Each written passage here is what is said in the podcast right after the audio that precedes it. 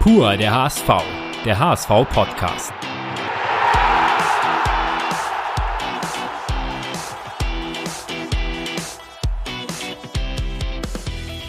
Moin und herzlich willkommen zu einer neuen Folge unseres HSV-Podcasts Pur der HSV. Mein Name ist Thomas Husmann und an meiner Seite begrüße ich wie immer meinen geschätzten Kollegen Lars Wegner. Moin Lars. Moin Tom.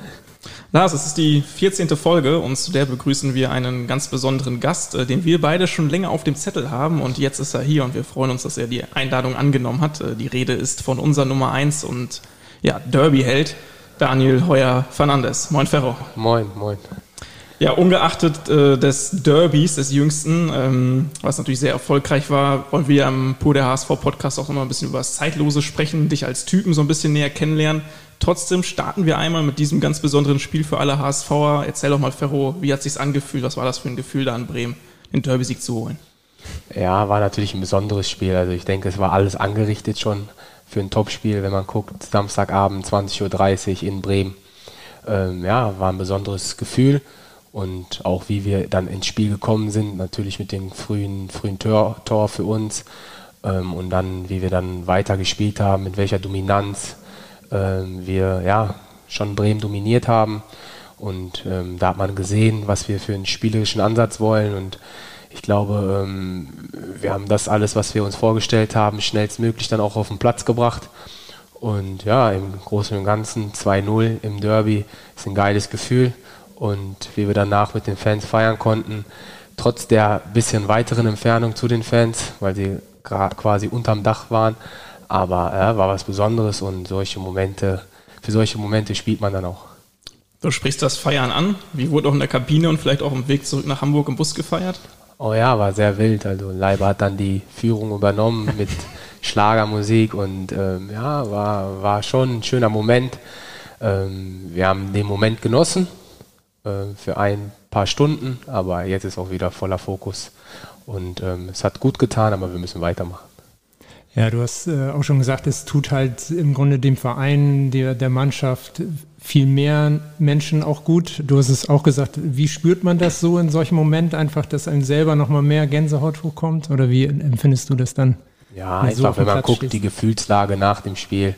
Also ich hatte auch viele ähm, Freunde und Familie im Blog und ja, mit denen habe ich natürlich dann auch im Nachgang gequatscht und die haben gesagt, wie besonders das war, schon von der ersten Minute. Ich habe Videos gesehen, dann wie unser Lied dann ähm, gesungen wurde und ja, das sind die Momente, wo du dann auf dem Platz und äh, ja, dann auch merkst, wie besonders auch das Spiel ist für die Fans und äh, zum Glück konnten wir sie mit dem Sieg ähm, ja, beglücken und das freut uns.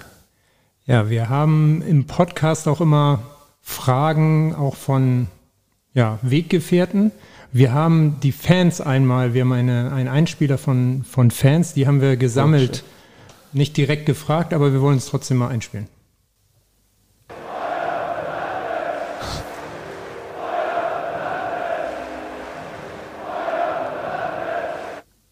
So, das war, du hast es angesprochen, die Fans waren oben auf der Tribüne in Bremen.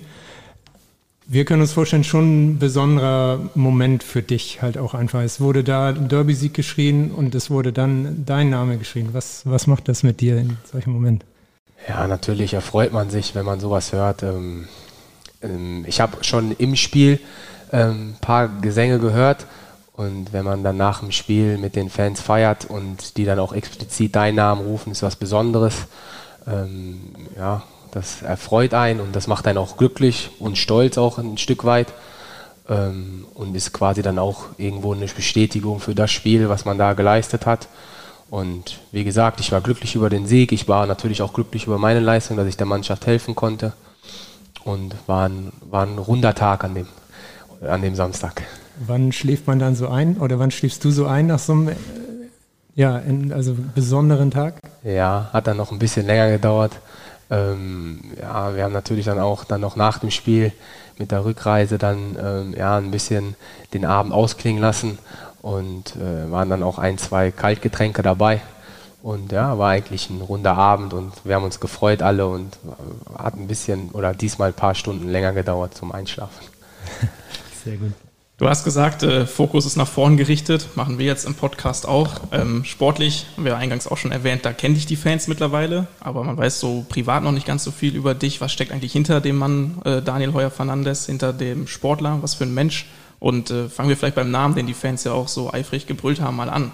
Daniel Heuer Fernandes, was steckt da für eine Geschichte hinter? Ja, ähm, Heuer ist Mutterseits ähm, und Fernandes ist vom Vater. Ich bin, also Mutter ist Deutsche, Vater ist Portugiese und dadurch setzt sich der Name dann zustande. Ähm, bin in Bochum aufgewachsen und da äh, bin da groß geworden, habe da 21 Jahre meines Lebens, die ersten 21 Jahre meines Lebens verbracht. Und ja, ich bin Pottjunge und bin auch stolz darauf aus dem Pott. Ähm, hat für mich hat, hat, viele Reize der Pott und ähm, ja, ich bin froh, dass ich von da komme, habe viel mitgenommen aus dem Pott und ja, vielleicht auch ein bisschen die Pott-Mentalität. Und ja, das ist meine Person. Das hast du gesagt, Pott-Junge, Pott-Mentalität. Kannst du das noch ein bisschen ausführen und steckt vielleicht auch ein bisschen trotz des Pott-Daseins äh, Südeuropäer in dir mit den portugiesischen Wurzeln? Ja, also äh, viele, die mich auf dem Platz sehen und gerade das Fußballerische sagen, der kommt der Südländer aus dir raus, wenn ich gerne mal hinten raus ein bisschen mehr zocke. Ähm, natürlich bin ich auch ein lebensfroher Mensch. Ähm, vielleicht passt das dann auch dahin. Und ja, Pott-Mentalität, ich bin ehrlich, ich bin direkt. Ähm, ich bin natürlich auch für jeden Spaß zu haben, aber ich weiß natürlich auch, gerade die Pott-Mentalität, dass du nichts geschenkt bekommst, dass du viel arbeiten musst für das, was du erreichen willst. Und ähm, ich glaube, auch wenn man meine fußballerische Karriere verfolgt, ähm, ich habe alle Ligen durchspielt, ich bin immer Step by Step gegangen. Also ich war jetzt nie direkt von bei oder direkt oben ähm, ich bin über die Regionalliga in die dritte Liga, dann in die zweite Liga alles erarbeitet. Und ja, vielleicht ist das dann auch ein Stück weit Daniel Heuer Fernandes. Sind das so Werte, die man im Pott besonders äh, vermittelt bekommt oder hast du sie auch durch das Elternhaus wahrscheinlich äh, vermittelt bekommen? Ja, beides. Ähm, oft sagt man ja, der Pott ist ein, hart, ein hartes Leben und da, da ist es eine Arbeiter, Arbeitergesellschaft. Ähm, und natürlich auch vom Elternhaus habe ich das mitbekommen. Also ich bin bei meiner Mutter aufgewachsen und die arbeitet auch sehr, sehr viel und sehr hart. Und ähm, ja, die hat es mir dann auch immer vermittelt, oder meine ganze Familie hat es mir vermittelt. Ähm, du kriegst nichts geschenkt, du musst hart arbeiten und ja, und dann wirst du dann auch am Ende hoffentlich belohnt. Und deswegen wurde ich auch immer unterstützt in meiner fußballischen Karriere von meiner Mutter, von meinem Vater und von meinem Bruder auch viel der mich dann auch viel zu Trainingseinheiten gefahren hat.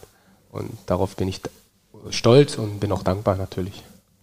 Dein Bruder ist äh, drei, fast drei Jahre älter, ähm, hat auch Fußball gespielt oder spielt, ja. glaube ich, auch noch Fußball. Wie war es mit ihm aufzuwachsen? War er dann immer so ein bisschen das Vorbild? Äh, hat er den Kleinen immer mal einen mitgegeben? Wie war das? Ja, schon. Also ähm, er hat mich zum Fußball gebracht. Wie gesagt, er ist drei Jahre älter als ich und er hat schon auch direkt frühzeitig angefangen und als ich gesehen habe, dass er Fußball spielt, wollte ich auch direkt, als es möglich war, ich glaube, da war ich drei oder vier Jahre, wollte ich dann auch sofort in dem gleichen Verein kicken, wo er gekickt hat. Und ja, der hat mich zum Fußball gebracht und ähm, ja, also ich bin sehr zufrieden, dass er mir den Schritt damals gezeigt hat, Fußball, wie, wie viel Spaß Fußball macht und ja, durch ihn bin ich quasi dahin gekommen. Er hat auch hauptsächlich Spaß vermittelt oder auch ja, mal den nat kleinen. Natürlich, natürlich waren da viele Duelle dann auch in der Freizeit, ähm, ja, wenn man mal mit Kollegen gezockt hat oder ähm, wir haben viel in unserer Straße in, in einer Tiefgarage gespielt und ja, da hat er mich mitgenommen und ähm, da haben wir halt mit den Leuten, die in unserem Alter waren, ähm, haben wir draußen Fußball gespielt und ja, da ging es hart zur Sache und ähm, ich würde mich nicht, ich würde nicht sagen, dass er mich da äh, beschützt hat, weil wir haben schon gute Duelle gehabt, auch miteinander. Und ja, äh, hat immer viel Spaß gemacht.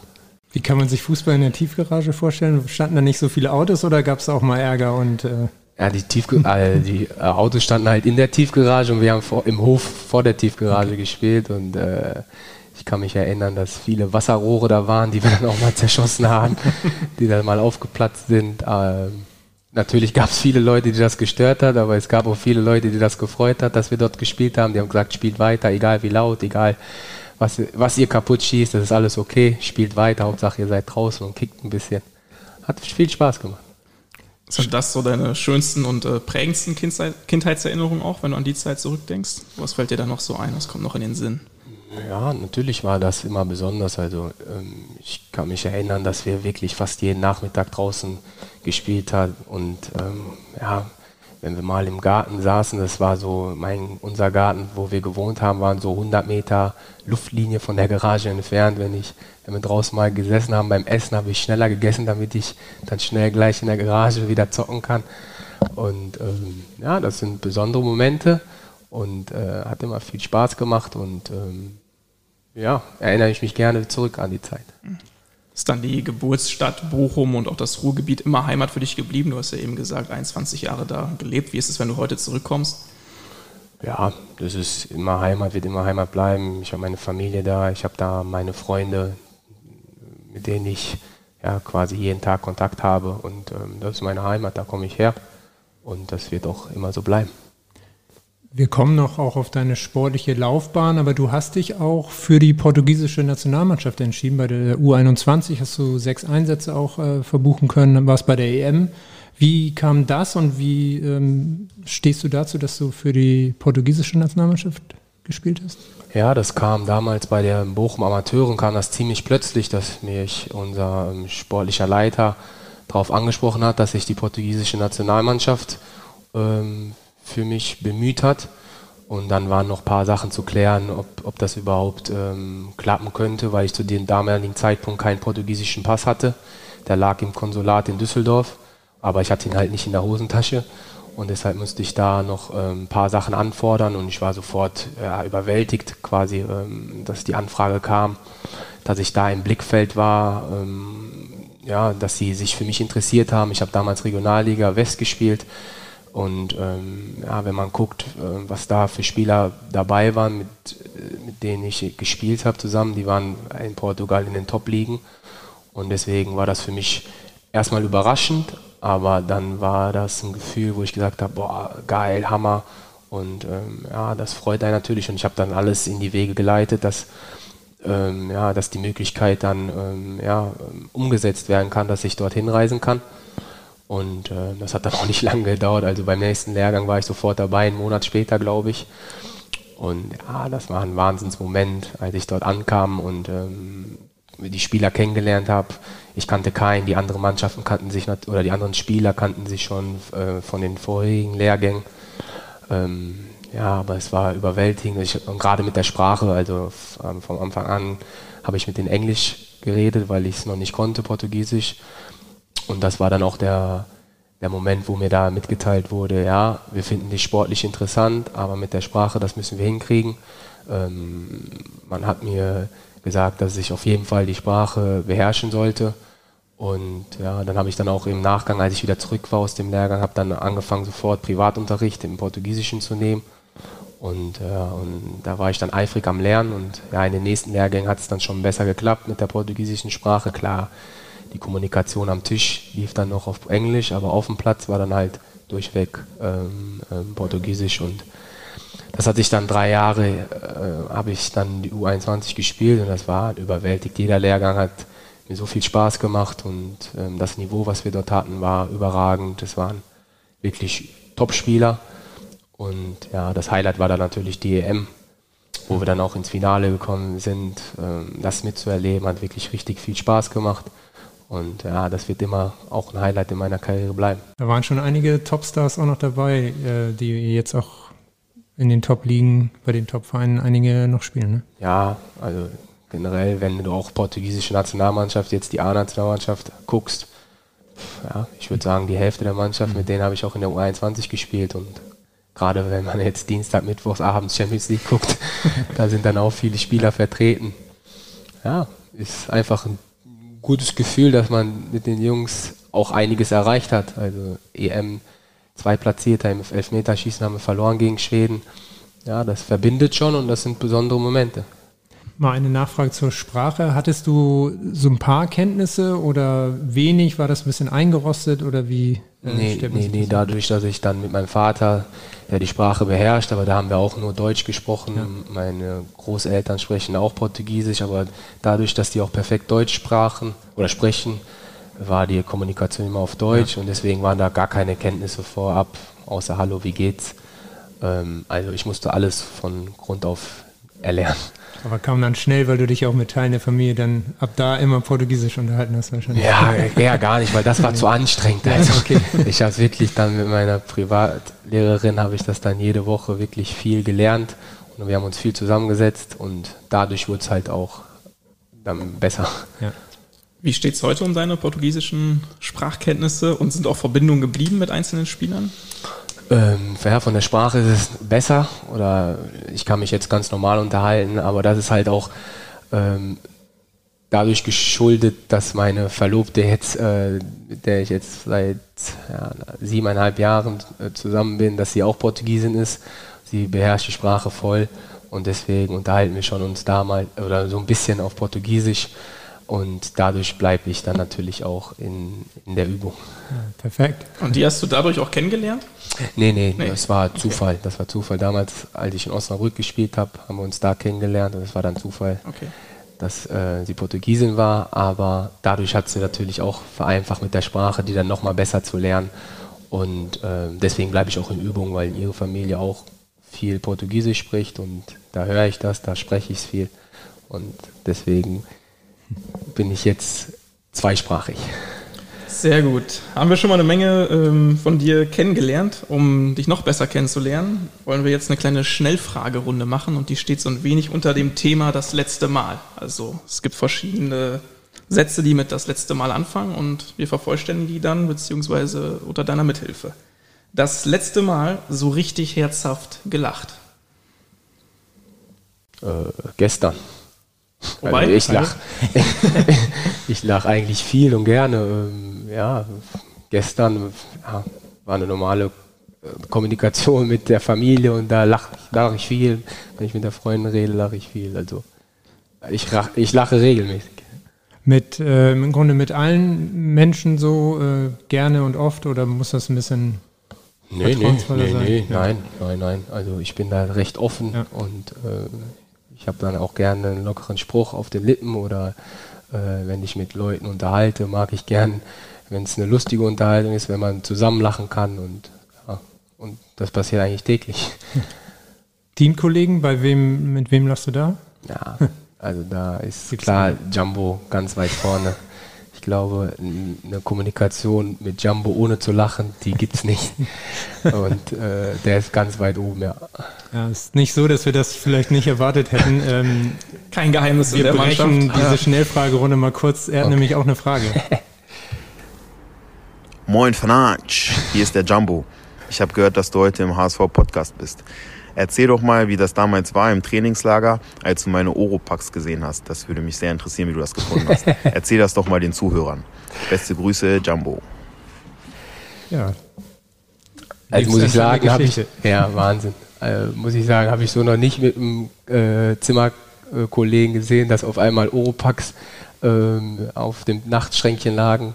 Und ich war sehr überrascht und dann habe ich ihn gefragt halt, äh, was er denkt von mir, ob ich schnarche. Und er hat gesagt, ja, ich bin auf alles vorbereitet. Und man weiß ja nie. Und äh, Jumbo ist halt immer top vorbereitet. Ich glaube, der hat auch eine Nachtbrille. Also ich, äh, damit, der mag keine Helligkeit im Zimmer. Und wie gesagt, Geräusche mag er auch nicht. Deswegen hat er die Oropax. Habe ich so noch nicht erlebt. Okay, aber du schnarchst auch nicht bei nein, Bekannten. Nein, nein, nein, nein, nein. noch nie gehört. Noch nie gehört von jemandem, dass ich schnarche. Aber er war vorbereitet. Äh, Jumbo, dein Zimmerkollege, uns hat er noch verraten, dass du so ein bisschen äh, die Angewohnheit hast, den Fernseher laufen zu lassen. Ihr habt euch da geeinigt. Ja, äh, das stimmt, das stimmt. Jumbo ist jemand, der gerne schnell den Fernseher ausmacht und ich bin jemand, der mich so ein bisschen berieseln lässt gerne abends vom Fernseher, dann ihn aber rechtzeitig ausmacht und da haben wir so ein bisschen die Mitte gefunden. Also immer auf leiser Lautstärke, dass er zufrieden ist, dass er nicht so viel mitbekommt. Und wenn nicht, hat er ja Oropax dabei. da, kann er, da kann er die auch gut nutzen. Ja, gleiche Retourkutsche. Ja.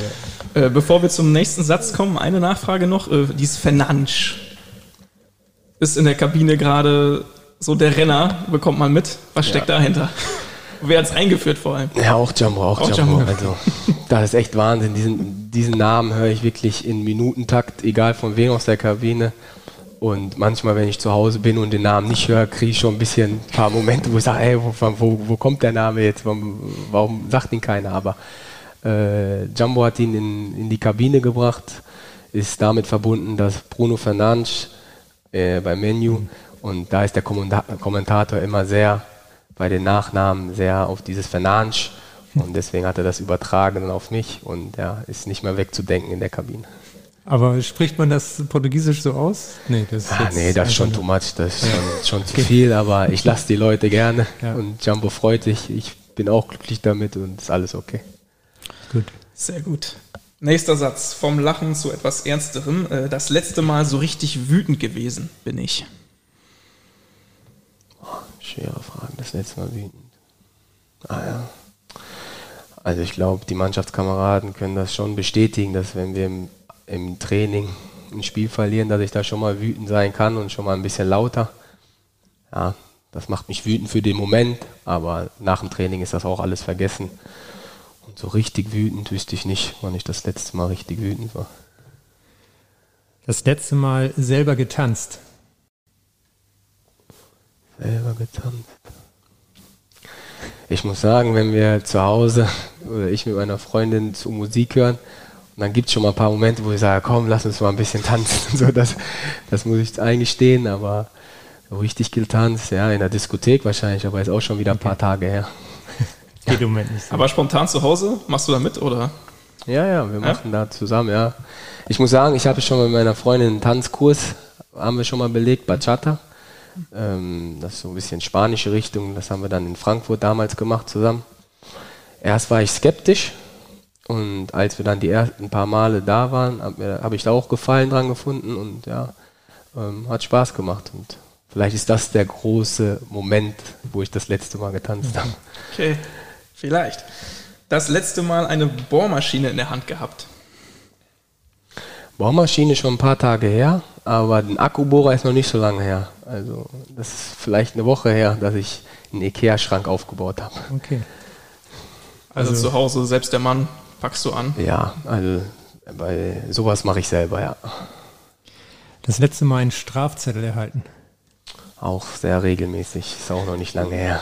Also man kennt das ja in Hamburg, in dass man Hamburg. schon mal ab und zu in Verboten parkt und ja, würde ich sagen, eine Woche her. Ja. Jetzt wird es ein bisschen moralischer. Äh, das letzte Mal gelogen. Ich bin ehrlicher Mensch, habe ich ja gerade gesagt, deswegen. Lügen, Lügen haben kurze Beine, mache ich nicht. Notlüge ja. auch nicht. Ja, natürlich kam schon mal irgendwann eine hm. Notlüge, aber jetzt weiß ich nicht, wann das das letzte Mal war. Wann hast du das letzte Mal geweint? Oder eine Träne verdrückt? Ja, Anfang des Jahres hatten wir in der Familie einen Sterbefall und da kam der, kam, habe ich geweint natürlich und ja, das war das letzte Mal. Okay. Harter Cut, aber ja. zum Abschluss das letzte Mal gekocht. Ja, ich koche regelmäßig. Also äh, ist eigentlich immer so, dass ähm, ich und meine Freundin zusammen kochen. Wir probieren gerade Hello Fresh aus und da sind wir gerade Fans von. Und ja, deswegen ist noch nicht lange her, dass ich den Kochlöffel geschwungen habe. Gelingt euch das? Also passt das? Ja, das ist ja das ist recht einfach. Ja. Also ich würde sagen, das kann jeder.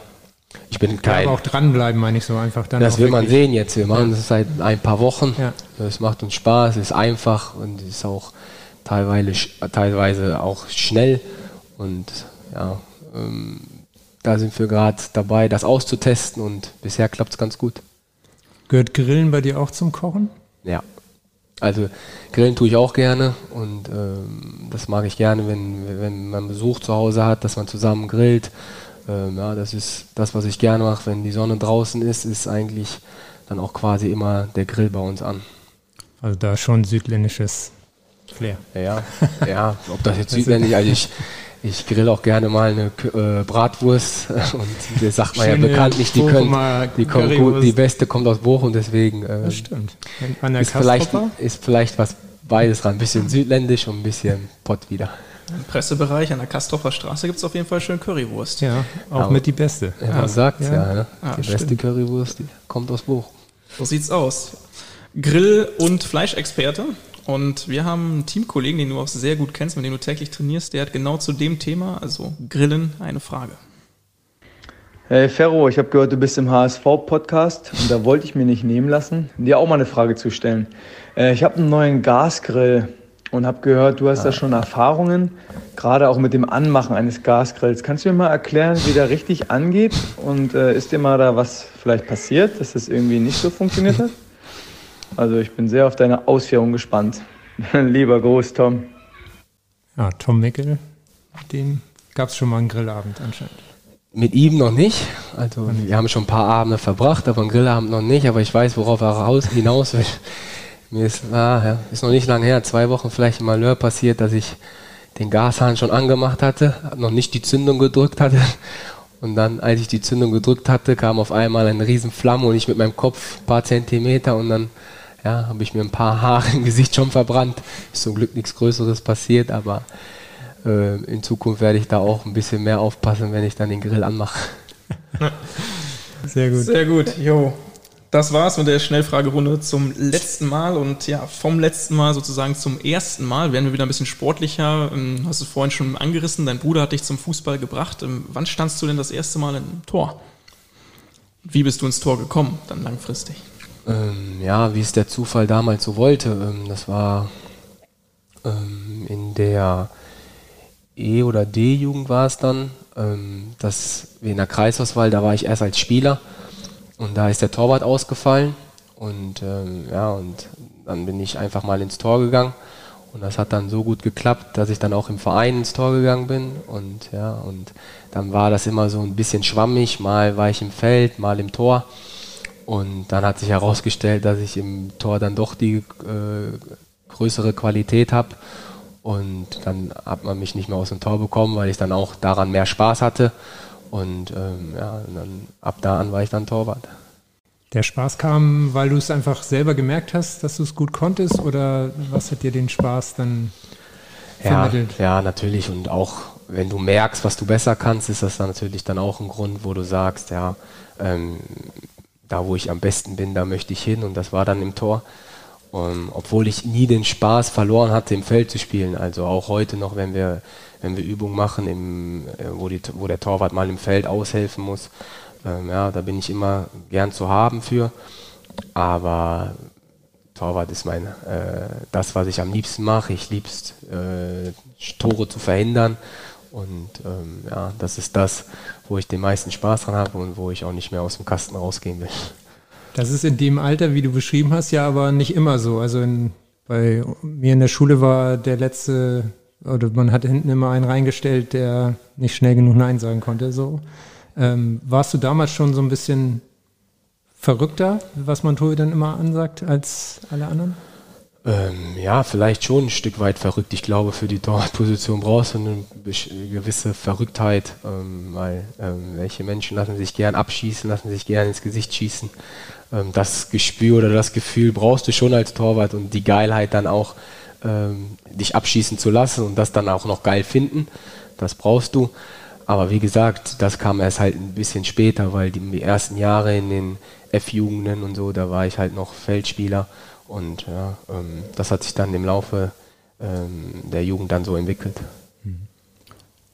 Die Torwartposition, ähm, eine Position, die einen besonderen Reiz immer ausübt, das hast du ja gerade auch ein bisschen beschrieben. Ähm, sagst, man muss eigentlich ein Stückchen weit verrückt sein.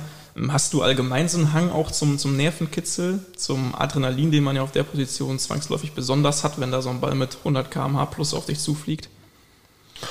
Ja, ich weiß nicht, ob man da mehr Adrenalin hat als ein Feldspieler. Das würde ich jetzt nicht sagen. Aber ja, diese Geilheit im Tor, ähm, dich abschießen zu lassen, ähm, einfach, dass du gerne im Tor stehst und einfach ähm, ja auch das, das, die Verantwortung hast, ähm, weil meistens, wenn du als Torwart einen Fehler machst, dann klingelt es hinten und das war für mich immer reizvoll und ähm, das ist dann auch, dass das Torwartspiel so viel mit sich bringt, also fußballerisch wie auch ja dann die, die klare Torverteidigung im Tor.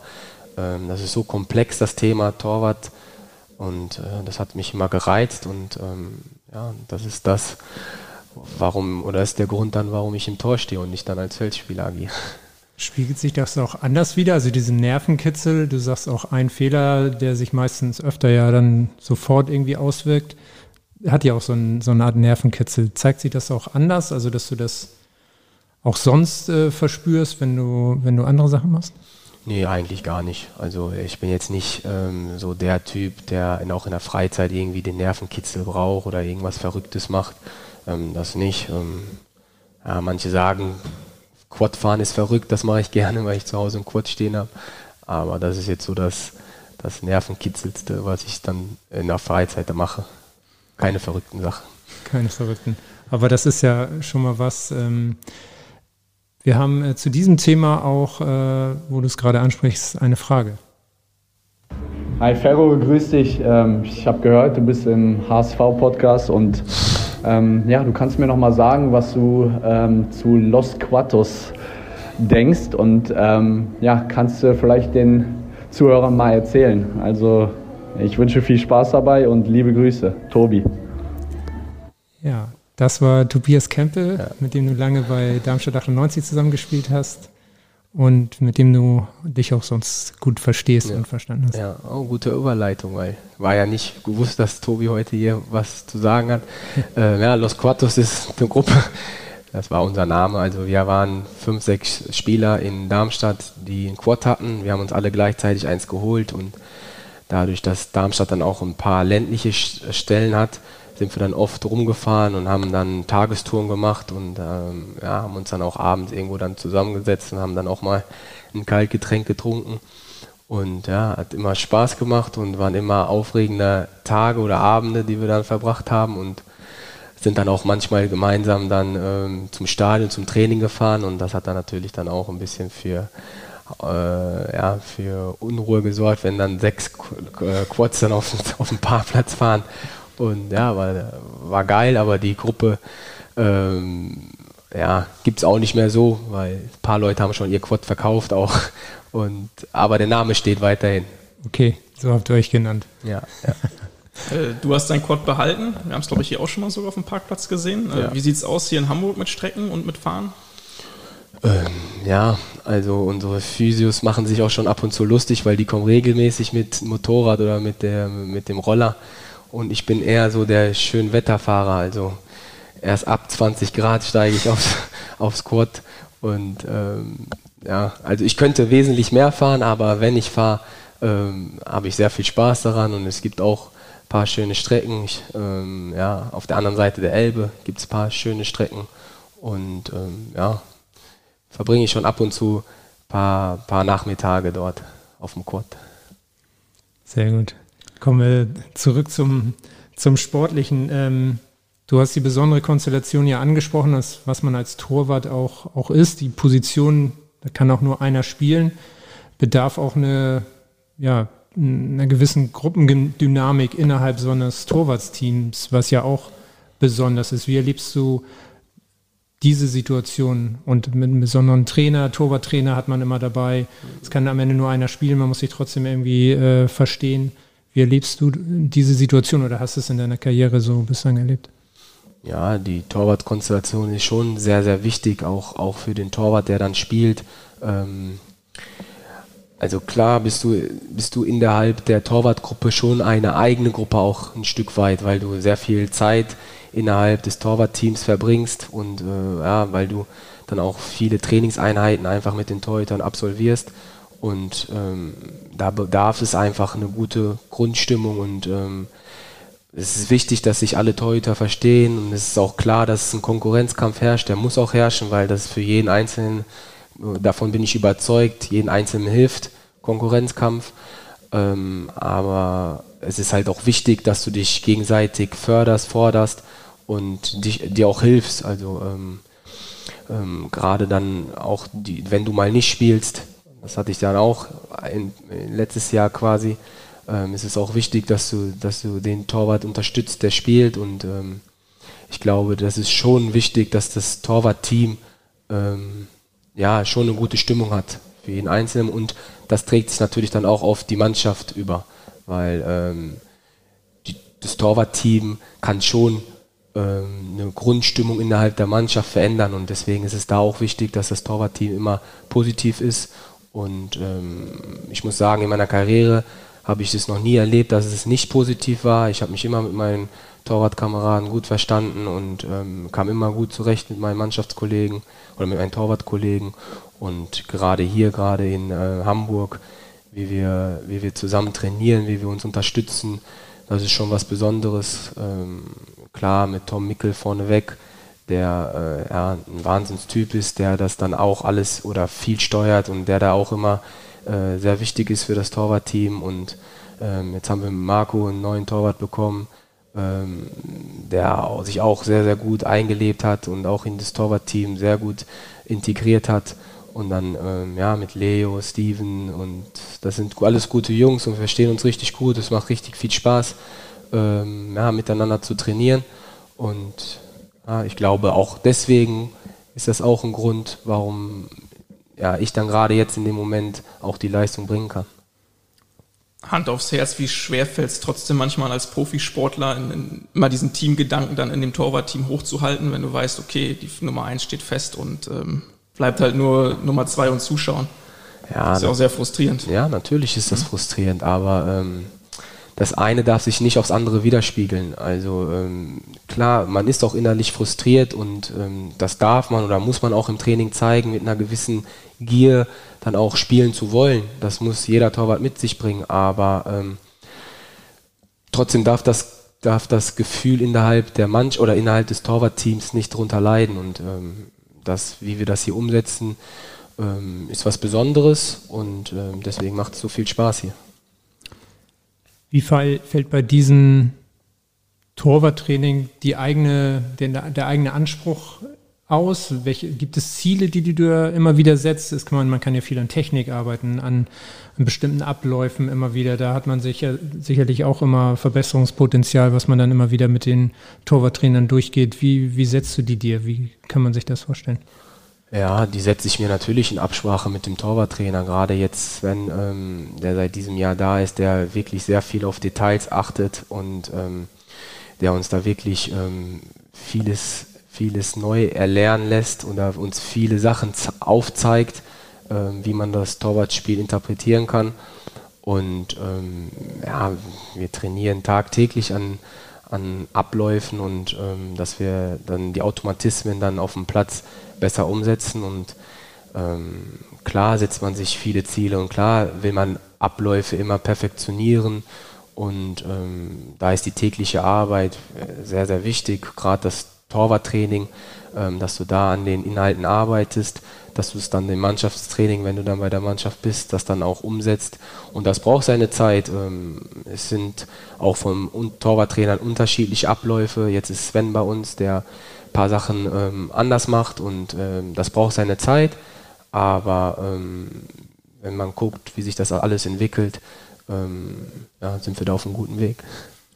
Das ist jetzt die Arbeit im Training. Äh, wenn du uns mal ein bisschen mitnimmst, während der 90 Minuten, wie sich das so zwischen den Torpfosten anfühlt. Man würde ja als Außenstehender manchmal denken, na gut, der, die anderen laufen mehr, der wartet da. Gut, du hast jetzt nochmal einen speziellen Fall, weil du ja sehr viel im Spiel eingebunden bist, aber losgelöst davon, wie kräftezehrend ist das dann trotzdem da am Tor zu stehen, äh, mental und körperlich?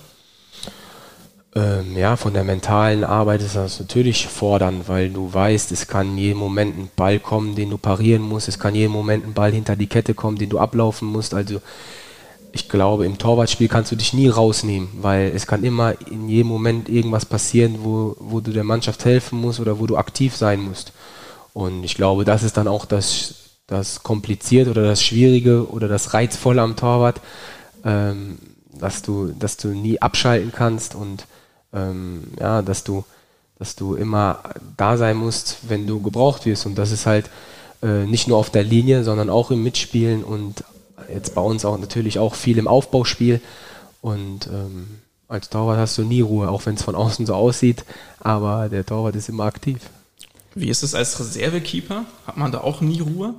Oder geht man ein bisschen entspannt daran? Weil da kann die Situation ja auch kommen, dass du von jetzt auf gleich voll dein Mann stehen musst und reinkommst. Ja, ich glaube, das sind Sachen, die du dann im Kopf ausmachen musst mit dir selber. Also klar gehst du ins Spiel und weißt, du kannst auch gebraucht werden, wenn, wenn der Torwart sich verletzt, wenn es dann mal eine Karte gibt, wo der Torwart dann aus dem Spiel raus muss. Also ähm, du kannst nicht ins Spiel gehen und sagen, boah, heute sitze ich nur 90 Minuten. Also du musst schon den Fokus haben und ins Spiel gehen und sagen, ey, ich kann jetzt jeden Moment reinkommen.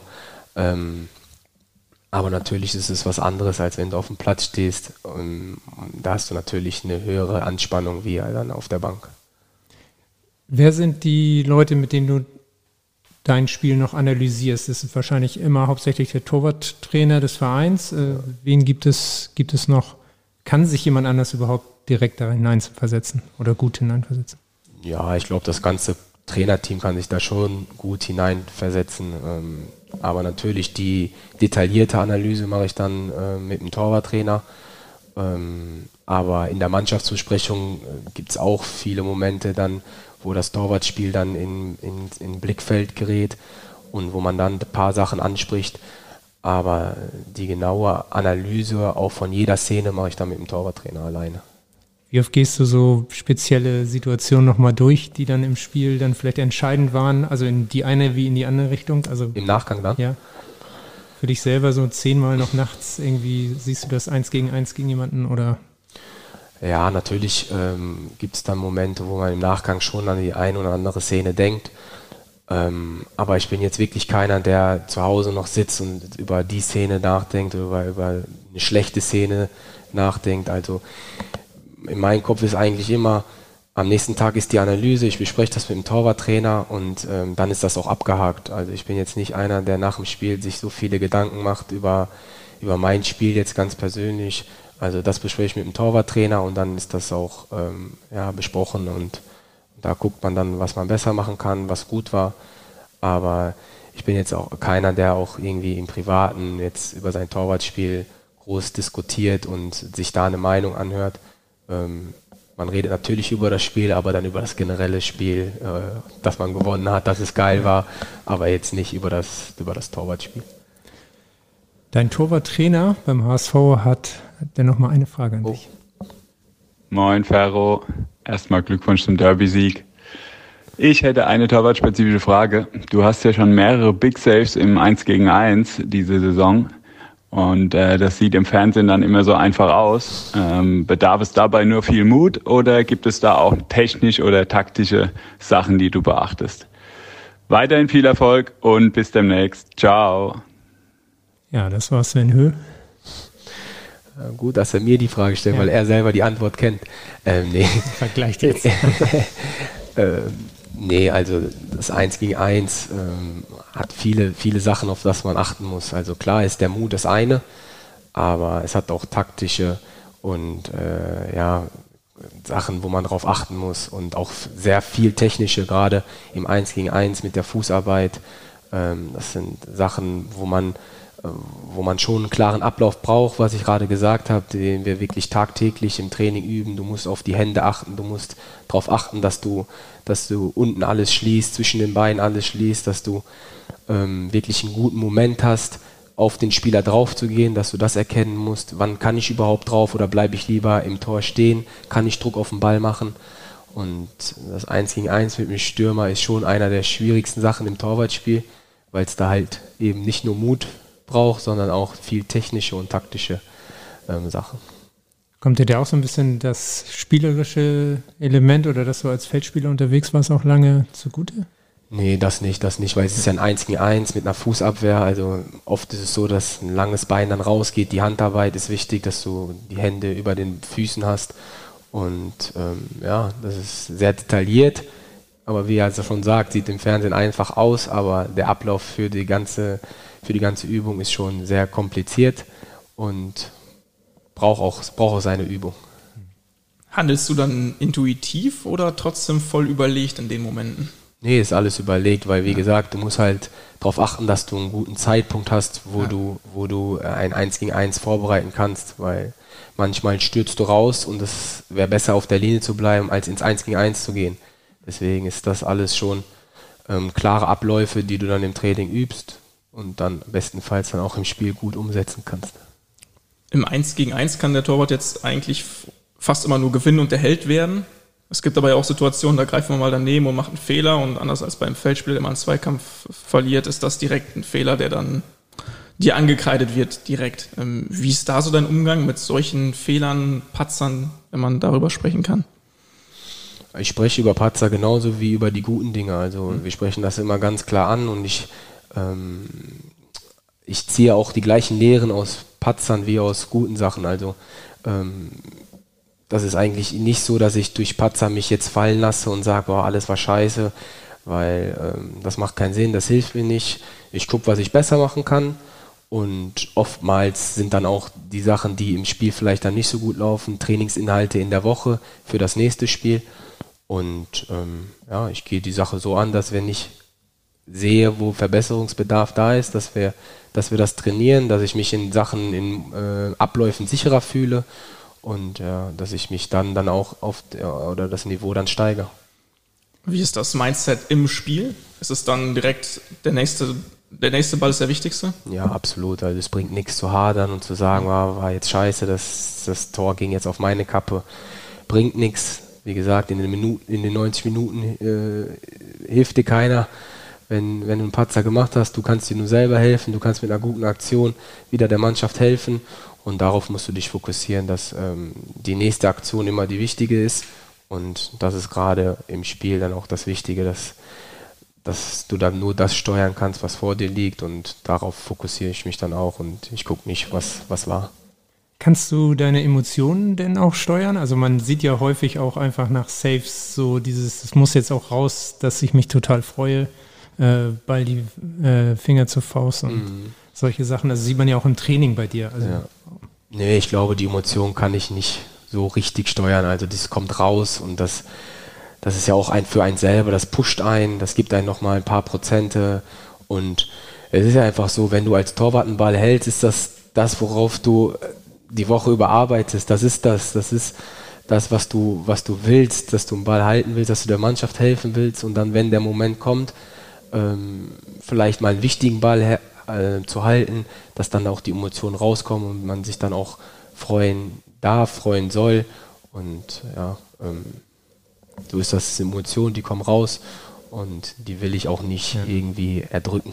Die kommen ja auch sogar beim, beim Training raus. Also das sieht man ja genauso. Das ist einfach innerhalb ja, drin. Ja, ja, absolut. Also ein Trainingsspiel ist für mich auch sehr, sehr wichtig. Das will ich gewinnen und das sind auch gerade die Sachen, die der Trainer von uns fordert, Spiele zu gewinnen oder gewinnen zu wollen.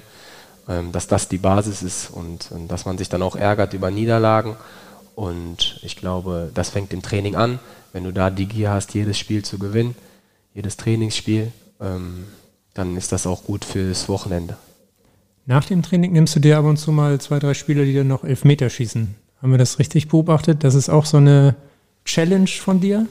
Ja, das ist einfach nur noch ein bisschen Spaß haben nach dem Training, ein bisschen mit den Mannschaftskollegen, ein bisschen witzeln und ähm, ja, ich, ich liebe das, wenn ich äh, die Spieler auch dann mal ärgern kann. Aber ich weiß natürlich auch, dass das immer zurückkommt und es ist auch gut für die Spieler, weil äh, die sind dann oftmals auch in der Überzahl und ähm, Elfmeter reinzuschießen ist natürlich auch einfacher als einen zu halten. Aber ähm, es macht einfach Spaß, mit denen nach dem Training dann noch ein paar Schüsse zu machen. Wer ist denn am schwersten zu ärgern? Oder sogar deine ganze Karriere mal durchgehst? Spieler, die dir auf die Hütte geschossen haben, wo du sagst, pff, der hat schon eine gute Klebe, da wird's schwer? Jetzt gerade bei Elfmeter muss ich sagen, Aaron Hand war schon schwer zu ärgern. Also der hat mehr mich geärgert als ich ihn. Weil er hat eine sehr, sehr gute Quote und ist fast nicht zu verteidigen, Elfmeter von ihm. Auch wenn du lange stehen bleibst, auch wenn du paar Späße vorher machst, aber das ist keine Chance. Okay. Jetzt haben wir viel über die besondere Rolle des Torhüters gesprochen. Ein Aspekt fehlt uns eigentlich noch. Du hast ja nicht nur einen eigenen Trainer und ein eigenes Team und eigene Skills, sondern auch eigenes Material, die Torwarthandschuhe.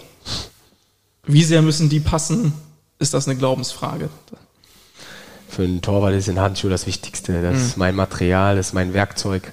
Die müssen immer top sein, die müssen vor jedem Spiel top sein. Du brauchst ein Gefühl, wenn du in den Handschuss gehst und das muss einfach passen. Und ähm, ja, darauf achte ich auch vor jedem Spiel.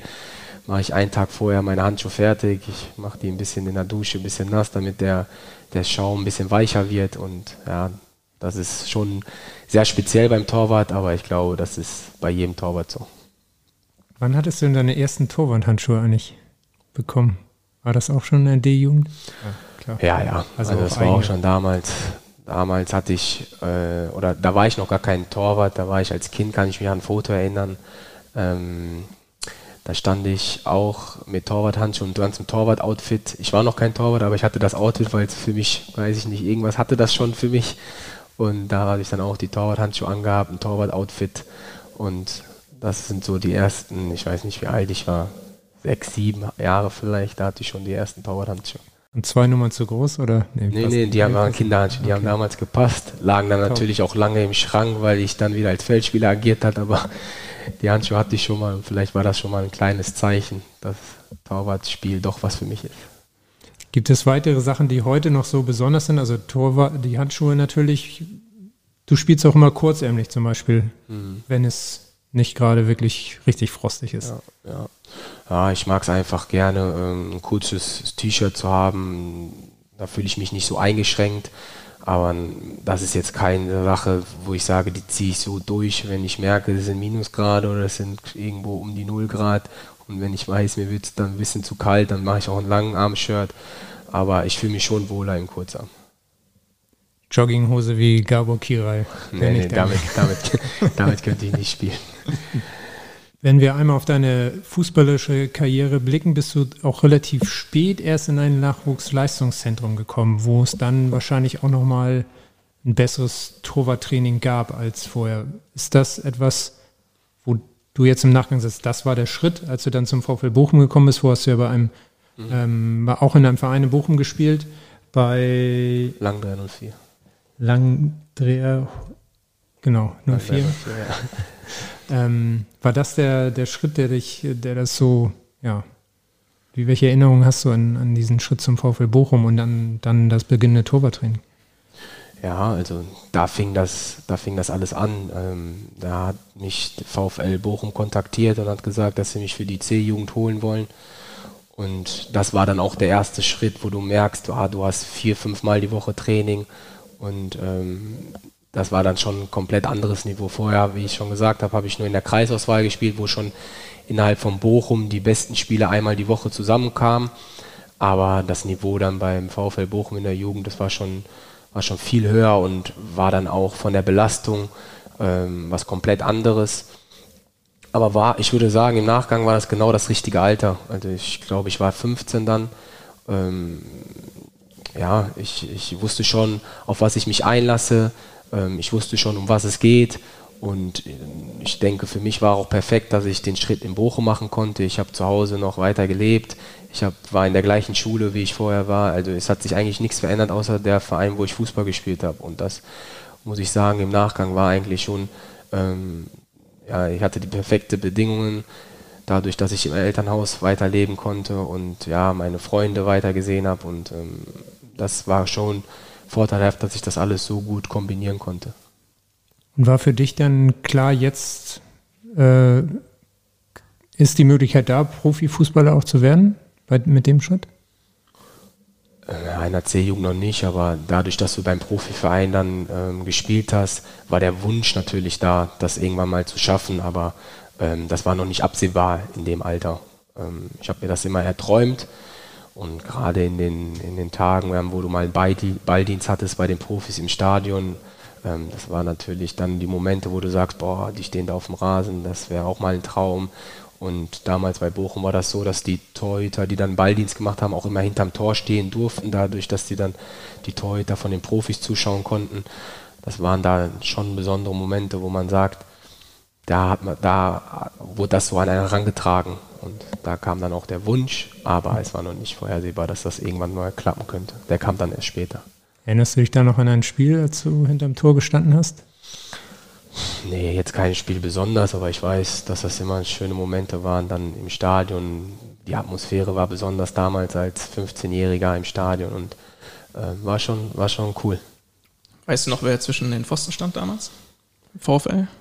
Ja, das war auch Daniel Fernandes Cesar, war auch Portugiese und da hat auch für die Nationalmannschaft gespielt und ähm, das war schon eine kuriose Geschichte, ähm, aber das war dann auch immer sowas, wo man gesagt hat, oh, vielleicht läuft es ja dann einfach, weil der auch Daniel Fernandes heißt. ähm, ja, war Zufall. Ja, aber hat gut gepasst. Hat gut Nach gepasst, zwei ja. Jahren beim VfL ging es dann zum BVB, nächstgrößerer Club. Welche Erinnerung hast du an die Zeit? Du warst eine Saison da, 2010, mhm. 11. Das war dann die A-Jugend. Ähm, ja, war dann noch, noch, noch mal der nächste Schritt. Ähm, war ein Riesenverein oder ist ein Riesenverein, ist nochmal eine Steigerung zu Bochum. Und die Bedingungen waren nochmal viel besser, die Qualität innerhalb der Mannschaft war nochmal viel, viel besser. Und ähm, da hat dann vieles gepasst. Ich bin da hingewechselt, eigentlich als ja, mal gucken, wie das wird das Jahr. Ähm, eigentlich hatten die einen Torwart, wo die eigentlich fest von ausgegangen sind, dass der auch dann die ganze Zeit spielt. Ich bin nur so als Ergänzung hingekommen. Aber dann hat sich halt früh herauskristallisiert, ja, da geht doch was für mich. Und dann habe ich dann auch relativ viele Spiele gemacht. Und ähm, dadurch, dass ich dann auch da die Spiele in der A-Jugend-Bundesliga gemacht habe, dann nochmal auf dem Niveau mit anderen Mitspielern, dann auch teilweise bei Profis mittrainiert habe. Und das war natürlich dann auch das was Besonderes bei Jürgen Klopp dann mitzutrainieren. Ähm, waren nicht viele Einheiten, waren vier, glaube ich, aber die vier haben schon gereicht, um zu wissen, wie geil sich das anfühlt dort. Hast du eine gute Anekdote zu Jürgen Klopp? Nee, war jetzt nichts Besonderes. Also ich war dann hauptsächlich dann auch nur auf dem Trainingsplatz dabei, nicht vorher in den Kabinen. Aber ähm, das Training an sich von der Qualität, das war das erste Meisterjahr damals, war schon was Besonderes. Es ging dann zurück zum VfL Bochum. Für die zweite Mannschaft hast du dann gespielt und dann, wie du beschrieben hast, ja im Grunde so Schritt für Schritt. Ähm, war das, zeichnet das deinen Weg aus? Du hast es ja schon so ein bisschen beschrieben, aber war das auch der Plan oder war also dein Karriereplan, das auch Schritt für Schritt zu machen oder eher dann Zufall? Nee, wenn ich jetzt im Nachgang sagen müsste, ich hatte den Plan, Schritt für Schritt zu machen, müsste ich lügen, weil natürlich freust du dich als Spieler, das immer früh so schnell wie möglich alles zu erreichen, so früh wie möglich so weit hoch zu spielen, wie es geht. Aber ähm, im Nachgang muss ich sagen, war das genau das Richtige, dass ich alles miterlebt habe, dass ich auch das Niveau Jahr für Jahr steigern konnte. Ähm, ich habe überall meine Spiele gemacht, ich war überall ähm, der erste Torwart, ich konnte immer was in jungen Jahren als Torwart gerade auch sehr, sehr wichtig ist. Ich hatte immer Spielpraxis, ich war nie, nie lange raus. Und ähm, ja, das hat, glaube ich, dann auch ähm, mir gut getan als Torwart oder dann auch als Person, ähm, mich da zu präsentieren. Und ähm, ja, ich war immer froh, dann in dem Verein gespielt zu haben, gerade der Schritt dann auch hinten raus nach Osnabrück, wo ich dann von der Regionalliga West in die dritte Liga, wo es dann das erste Mal so sich angefühlt hat, das ist Profifußball, hier geht es um Existenzen, hier sind die Fans im Stadion, hier geht es um was. Und gerade der Schritt dann war als 21-Jähriger gerade sehr, sehr wichtig, weil dann hast du gemerkt, ah, jetzt geht es um was und ähm, das ist das, wo du hin wolltest. Also das war so ein Punkt. Ja, schon. Also ich war bei Bochum Amateure, war ich schon teilweise im Kader bei den Profis, aber habe halt kein Spiel gemacht. Und dann der Schritt nach Osnabrück war so für mich persönlich, dass dann, dann bist du angekommen, das ist dritte Liga, ähm, Verein, wo wirklich auch mit Fans, wo viel Stimmung ist, wo du als jüngerer Spieler wachsen kannst. Und die Station hat mir sehr geholfen dann in den Stationen danach. Gibt es neben der Station auch noch besondere Personen, die dich irgendwie besonders getriggert haben, gefördert haben?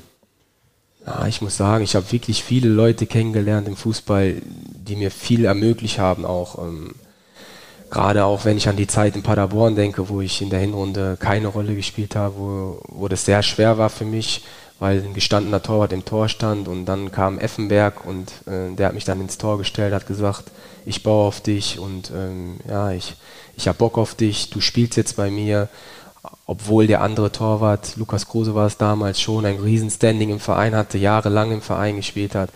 Und ich hatte wirklich viele Leute, ähm, die mir schon geholfen haben und mir schon ähm, ja, dann ähm, die äh, Möglichkeit gegeben haben.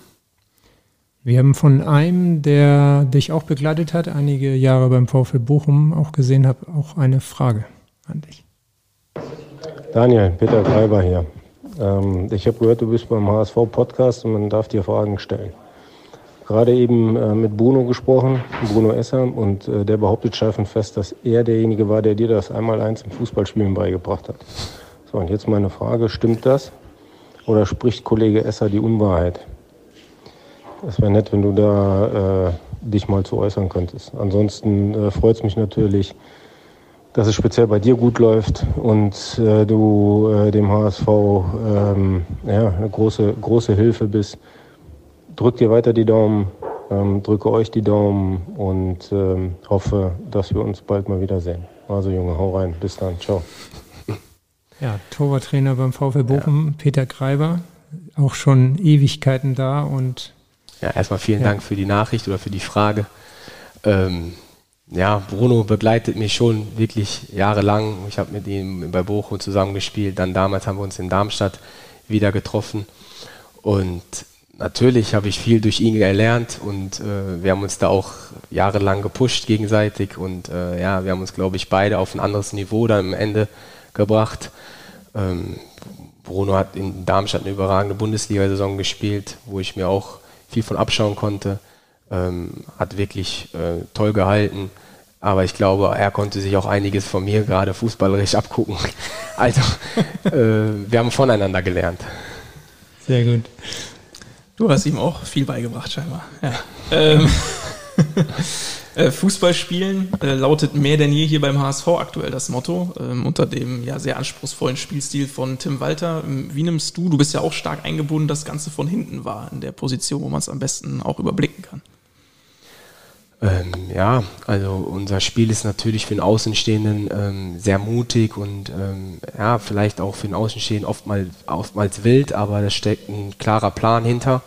Ähm, wir wollen viele Situationen, unser Aufbauspiel wollen wir ähm, fußballerisch lösen. Ähm, wir brauchen viel Bewegung und ja, wir brauchen natürlich auch viel Mut. Mut in die Sache, Mut in uns selber und Vertrauen natürlich auch in unsere Mitspieler, weil wir sind natürlich auch ein Stück weit voneinander abhängig, weil wenn der eine den Weg nicht macht, kann der andere, der den Ball hat, nicht spielen. Und ähm, ich bin mit unserer Spielweise wirklich äh, es macht sehr viel Spaß. Es ist wirklich ein anderer Ansatz, den ich vielleicht die letzten Jahre auch ähm, gehabt habe. Klar hatten wir schon immer einen fußballerischen Ansatz, aber jetzt ist es nochmal was anderes und es macht sehr viel Spaß und ich bin gerne auch als Torwart in das Aufbauspiel eingebunden und ähm, gerade auch wenn man sieht oder wenn man dann auch mit den Gegnern spricht, wie unangenehm das gegen uns zu spielen, ja, bringt das nochmal ein bisschen mehr Selbstvertrauen in uns selber, dass man weiß, ähm, das sieht nicht nur schön aus, ähm, das ist auch, ähm, ja, das ist auch förder oder das macht, äh, macht unser Spiel einfach besser. Ist das eine Rückmeldung, die du jetzt öfter bekommen hast? Ja, ja, ja. Ähm, ich glaube, dadurch, dass wir so viele Positionswechseln in unserem Spiel haben, ist es schwer für den Gegner uns zu packen. Ähm, ja, wir müssen einfach daran weiter arbeiten. Wir dürfen uns nicht ausruhen, dass der Gegner das sagt. Wir müssen das weitermachen. Wir haben natürlich auch Sachen, die wir noch verbessern müssen. Ähm, aber ich sehe uns da auf einem guten Weg und ähm, gerade mit der Überzeugung und auch mit dem Spaß, den wir als Mannschaft haben, wie wir das Spiel ausüben, ähm, glaube ich, dass, dass es sehr positiv für die nächste Zeit ist. Ist es das perfekte Torwartspiel für dich auch, das perfekte System, wo du, du sagst ja selber auch viel Spaß dran hast?